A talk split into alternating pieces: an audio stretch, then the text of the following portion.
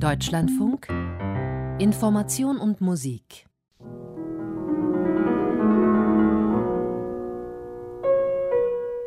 Denke ich an Deutschland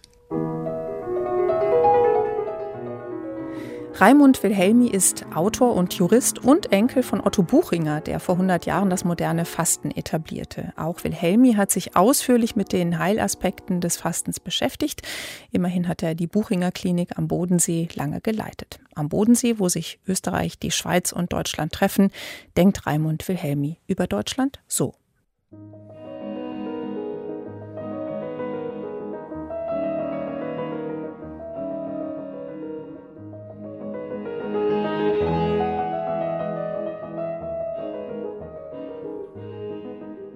Wenn ich an Deutschland denke, dann denke ich an ein Land, das mir sehr am Herzen liegt, vor allem hier am Bodensee und dessen Geschichte ich verfolgt habe. Geschichte war das Lieblingsfach in der Schule und ich war auf einer Schule in Großbritannien, wo es 50 Nationen gab und ich mir natürlich schon darüber klar werden musste, was eigentlich das bedeutet, Deutschland zu sein und ich bin dann zwar nicht um den Schlaf gebracht, aber das war ein Leben lang eigentlich ein Thema, wie wir Deutsche so mit anderen Nationen zusammenleben, wie wir friedlich oder nicht friedlich mit denen sind und was unser Beitrag letztlich auch ist als Deutsche.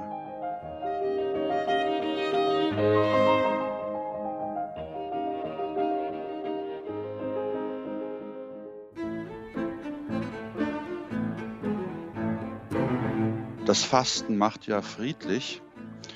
Und insofern gibt es ganz selten irgendwelche Vorfälle, wo Leute sich nicht miteinander bestehen. Jeden Morgen werden ja unsere Gäste gewogen und dann warten sie vor der Tür der Schwester. Da gibt es schon mal Nationen, die dieses Anstehen oder die Reihenfolge beachten, nicht so sehr wahrnehmen und einfach reinrennen. Das führt dann manchmal zu Unmut, aber sonst geht es sehr, sehr harmonisch zu, sogar zwischen Israelis und arabischen Patienten. Ich habe noch Dr. Buchinger, meinen Großvater, gekannt als kleiner Junge aus dieser Zeit, wo es wirklich eine Außenseitermethode war.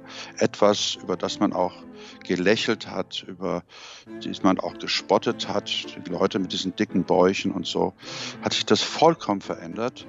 In den letzten zehn Jahren ist durch die wissenschaftliche Forschung an mehreren Universitäten dieses Nischendasein zu einem Mainstream geworden. Heute kann man ja keine Zeitung aufschlagen, ohne dass das Intervallfasten erwähnt wird. Das heißt, wir sind inzwischen anerkannt. Es wird inzwischen sogar dazu geraten, die schädlichen Folgen der Zivilisation durch regelmäßiges Fasten zu bekämpfen und so gesund alt zu werden.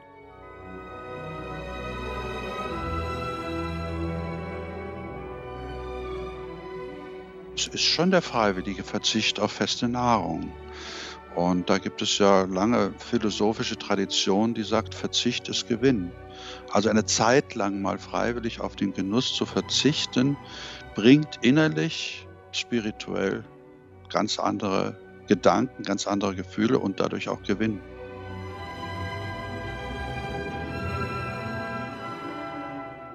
Die Aussicht ist fast zu schön, das heißt mir zu belebt, was die Nahsicht und zu schrankenlos, was die Fernsicht betrifft. Tief unten der See mit seiner ganzen Rundsicht, die Insel Mainau, Konstanz, Münsterlingen, das Thurgau, St. Gallen, auf der einen Seite nur durch die Alpen beschränkt, von denen ich hier noch die ganze Tiroler Kette als Zugabe habe, von der anderen durch die höchsten Kegel des Hegaus. Es ist eigentlich wunderbar schön.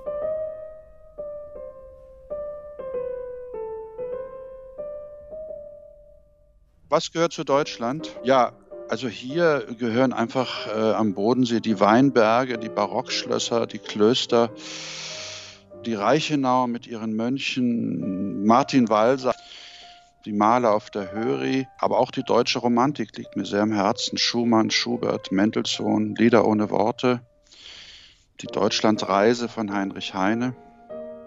Also eine gewisse Innerlichkeit, eine Verträumtheit auch, vor allem hier im Südwesten, aber auch eine gewisse Verbissenheit, also auch ein Ehrgeiz, eine Rechthaberei, denke ich, ähm, Also eine gewisse Tiefe, aber keine Leichtigkeit, keine äh, Eleganz. Nun wollen wir auch einmal Ja sagen. Ja zu der Landschaft und zu dem Land Deutschland. Dem Land, in dem wir geboren sind, dessen Sprache wir sprechen. Der Staat schere sich fort, wenn wir unsere Heimat lieben. Warum gerade sie? Warum nicht eins von den anderen Ländern? Es gibt so schöne. Ja, aber unser Herz spricht dort nicht.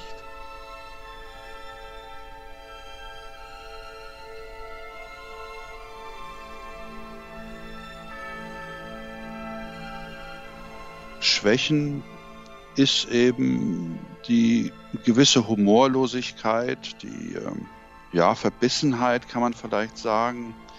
Und da sehe ich schon auch einen Grund darin, dass wir die Juden eben aus unserer Kultur vertrieben haben.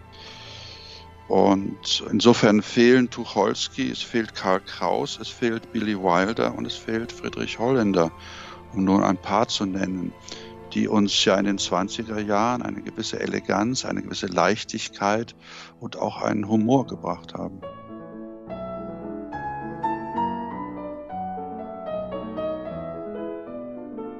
Die Zukunft Deutschlands. Ich denke, dass dieser Diskurs, den wir im Land haben, dass es ein sehr fruchtbarer Diskurs ist und dass wir es geschafft haben, trotz sehr auseinanderstrebender Interessen einen Dialog zu entwickeln zwischen konservativen Bewusstsein, mehr den Arbeitnehmer betreffenden Bewusstsein und dieser ökologischen Bewegung.